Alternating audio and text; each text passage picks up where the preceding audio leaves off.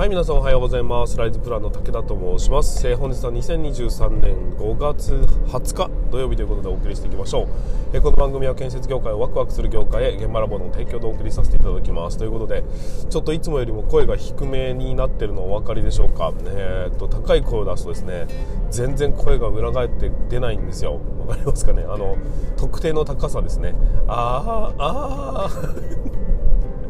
ダメですね。喉をやられてしまいましたというところで皆さんいかがお過ごしでしょうか？季節の変わり目なんでね、えー、気をつけていただきたいなと思いますがなんか結構前から風邪をひいた感じからなんか脱出してないのか治りきってないのか新しい風邪をひいたのかちょっとわからないんですけども、えー、と非常に、えーと、喉の調子だけがひたすら悪いというような形になっております。なんか夜中に咳き込んでるっていう風に妻にも言われましたが咳き込んでる感じはしないんですけども、まあ、朝のうちだけなのかなっていうふうに思いながら、まあ、祈っているところでございますが。あのー、まあ、ちょっとですね今、えーと、いろんな記事をニュース記事を見たりしていて、うんと安藤狭間さんの方でですね 3D マイクっていう要は音響を 3D で捉えるっていうもの技術があるんですけどもそれをに色をつけて可視化できるようなサービスを、まあ、開発しましたみたいな、えー、記事が出ておりましてすげえなって思ったんですよ。でそれはですねあの何て言えばいいんでしょう。現場から騒音が出ますよねって言った時にどこまで広がってるのかっていうのを目で見ることができるよねっていうお話なんですけども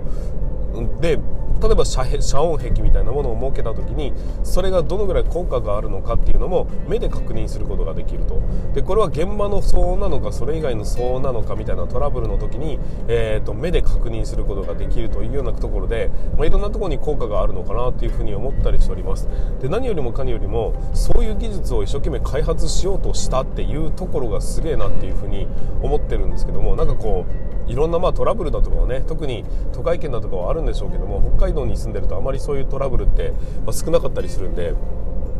なかなかいろんな、ね、苦労があってここに行き着いたんだろうなっていう背景をちょっと考えてみるとなんかいろいろと感慨深い部分があるなっていうふうに感じております、まあね、以前あの、うん、と騒音問題が結構問題になってきてるというかここに来てシビアになってきてるっていうのがあってでそれはですね、まあ、コロナ禍から始まっていく、まあ、このリモートがまあ、なんていうある程度普及してきた結果家にいる時間が多くなってきたみたいなところもあったりしてでそこから家にいるとね当然ね静かな環境で仕事をしたいとか、えー、と過ごしゆっくり過ごしたいっていう人が、まあ、工事の音っていうのはうるさいわけですからそれにねイラッとするっていうその気持ちは分からんでもないよねっていうところも、まあ、お話をさせていただいたんですけども、まあ、そういうのをね少しでも抑止力というか、えー、と効果的に防御できるようなそういうものになればいいななんていうふうにそのニュースを見ながら感じたというところでこれはね現場ラボアカデミーの方でも共有させていただいたわけですが、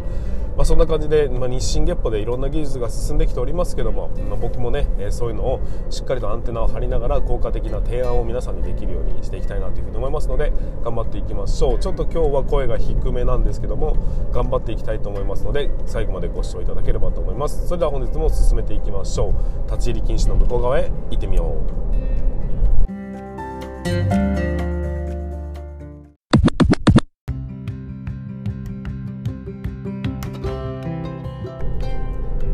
はい皆さん改めましてこんにちは。ライトプランの武田と申します。建設業を持ち上げて楽しい仕事にするために YouTube チャンネル建設業を持ち上げる TV を運営したり現場ラボというサイトでは若手の育成働き方改革のサポートをしたりしております。ということで、えー、本日も本題の方に進めていきましょう。ちょっとですね喉の調子が悪くて、えー、声が低めになって小さめになっていることをご容赦いただきたいというふうに思います。ごめんなさいね。本当に全然声が出ないんです。あーっていうちょっと声を高くすると、えー、なんかこうガヤガヤになってしまうんで申し訳ありません。そしてなおかつ現在運転中になりますんで運転しながらということになりますんで、えー、多少の雑音につきましてはご容赦いただきたいというふうに思います。はいということで本日の本題につきましてはえーと、ジェンガは立ってることがゴールですというようなお話をさせていただきます。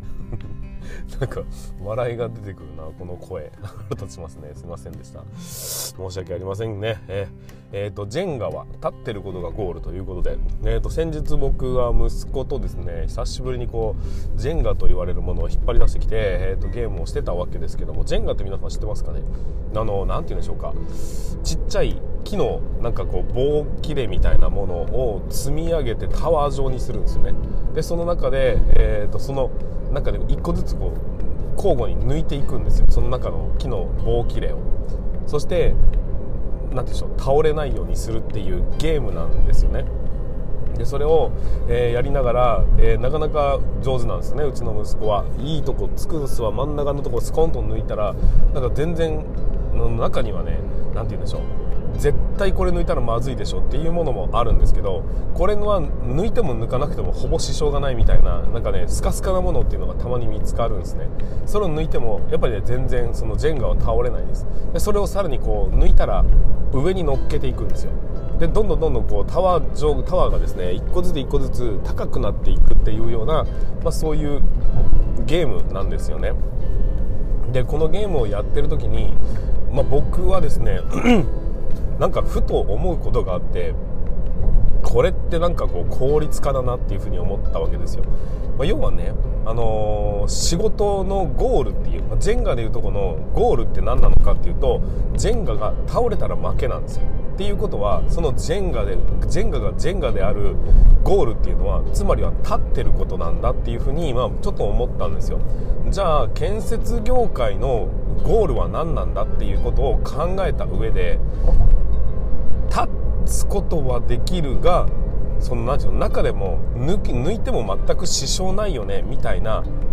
なその棒切れっていうものも業務の中にたくさん存在してんじゃないかなっていうふに思うんです、まあ、歴史をたくさんこう積み上げていくとこうやったらいいああやったらいいっていうのがいろいろねこう積み上がってジェンガが建設業というかね、まあ、仕事のジェンガが出来上がるわけです。で出来上がってしまったらあたかもそれが完成品のように見えるんですけどもちょっとトントントンと叩いてみるとあれ全然こいつ力を、えー、この立つことに関して全く意味をなしてないなっていうような部分があったりするんです。まあ、形としてはね一番スタートは四角で綺麗なんです。で周りのやつをこうどんどんどんどん抜いていくと見た目はねあまり綺麗にはならないんですがだけど抜いても支障がないものってたくさんあることに気づいてそれを抜くことによって新たに上に足すことができるようになっていくんですよ。要は材料が出てきます、まあ、それは、えーと、効率化っていう観点で考えていくと、えー、ついらない業務っていうのを見つけて上に重ねる。っていうとその動きっていうのは、えーと、意味のない仕事とか無駄な仕事だとかこれはなくてもいいよねっていうようなものに関して抜いてでそれをさらにね、えー、その時間抜いた時間、まあ、そのいらなくなってしまった時間というかその時間をまた違った新しいことにつなげていって、まあ、ジェンがね上に積み上げていくみたいなそういう考え方が、えー、このジェンガと建設業の仕事ってあるよなっていうふうに思ったんです。で、まあ、結局ねジェンガと一緒でこのゴールはジェンガであれば立ってることなわけですよ。じゃあ建設業界においてこのゴールというものは何なんだろうかと。それさえ見据えてしまえばそのそれを満たすものなんであればえーと、いらない要素っていうのがようやくそこで見えてくんじゃないのかなっていうふうに感じたんです。じゃあ改めまして建設業界が建設業界である、まあ、建設会社が建設会社である、えーと、そのゴールって何なのかっていうと僕はですね大きく2つあるんじゃないかなっていうふうに思ったんですけど1つ目は、えー、まあ、建築でいうところの 建物を建てること。これが、まあ、お客さんの要望通りの建物を建てていくこと。これがですね一つのゴールじゃないかというふうに思います、まあ、土木でいうとこのトンネルを作ることとか、えー、規定通りの道路を作ることとか、まあ、のり面をしっかり仕上げることみたいなね、まあ、そういうようないろんなゴールがあると思いますが、まあ、それぞれのゴールっていうのはね業務においては分かりやすいと思うんですじゃあもう1個、えー、2つ目のゴールは何かっていうと会社としてのゴールですよね。会社はどうあるべきなのかっていうふうに考えていくと会社の責務は何って存続することなんですよ、まあ、その働いてくれてる人たちがちゃんとね生活が成り立つ基盤となってで存続し続けることっていうのが会社のゴールなんです、まあ、常にあり続けるためのゴールっていうのかな。であればそこに必要な要素は何なのかっていうと結局はですね若手を育て続けること育てて託し続けること。おそらくですねこれが会社においてのゴールなんじゃないかなっていうふうに思うんです。改めて言いますが建築まあそうだね。建設業でいうところには何かインフラを作る、まあ、建物を建てるみたいなところが明確なゴールです。でそれと会社を存続させるためには若者を育てて託し続けることがゴール。この2つっていうのはですね何をどうやったって崩しようがないというような部分になっていくんだというふうに思うんです。逆に言うとこの2つを満たすことができるんであればなくても成り立つものっていうものを削除することは可能だよね。結果それが、えーと、効率化につながってくんだよねという考え方です。わかりますかね？もう少しちょっと具体的な話をすると例えば、えーと、建築部 建築部じゃないな、えーと年に1回忘年会という飲み会をやってるというふうに、えー、仮定しましょう。この忘年会というのは抜いてもいいジェンガのねパーツの一つなのかそれともなければいけないものなのかっていうのをジャッジした時に、えー、積み上げてきて今までずっとやってきたからっていう風になってしまうとジェンガをただ形を整えるためのものになってしまっていて抜いていいかどうかのジャッジには、えーと、ならないんですよ。それをジャッジするための、えーとその方向性は何かっていうと結局は建築物を建てることにその忘年会は役に立っているのかっていうお客さんの要望に対してそれをねしっかりと応えるための、えー、ものになっているのかっていうのが1点の観点です。おそらくですけども忘年会があろうとなかろうと建物を建てることには大きな支障がないんじゃないかなというふうに思うんです、まあ、もしかしたらねモチベーションを保つという意味で必要だと考える人もいるかもしれませんそれが必要だと感じるならば残せばいいだけの話なんですでもう一つの定規がありましてね会社を存続させて、まあ、要は若者を育てて託すこと。ここに、えーと、忘年会というものは必要なのかっていうふうな話になっていくとその忘年会の意味付けもしくは、えーと、その手となんうの形がどういうものになっているのかっていうものに関わってくると思うんです。例えば若手とねベテランの人たちの,、えー、の交流がなかなかできないというような大企業なんであればそういう時に、えー、交流を深めることができるという意味でいくとね、えー、分かり合うチームを作るというような観点から忘年会って必要だよねっていうふうに考えることもできると思うんですよ。だけどそもそも業務には必要がないよねと。えーと、それをでそれによって若者がむしろ嫌がっているとかね、えー、そんなものに価値を見出していないということが分かるんであれば、えー、若者にとって特に無意味なものであるというふうに結論付けるのであれば忘年会は即刻やめるべきジェンガのパーツになるということなんですよ。だから、まあ、会社の考え方によって その経営者の考え方なのかな？分かんないですけどその考え方によって結局そのパーツが必要になる会社もあれば不要になる会社もあるはずなんです それをねしっかり作っていかなければその1個ずつ1個ずつ考えていかなければいけないんですけども社長が追い求めるものとみんなが求めてるものっていうのが若干の食い違いがあったりして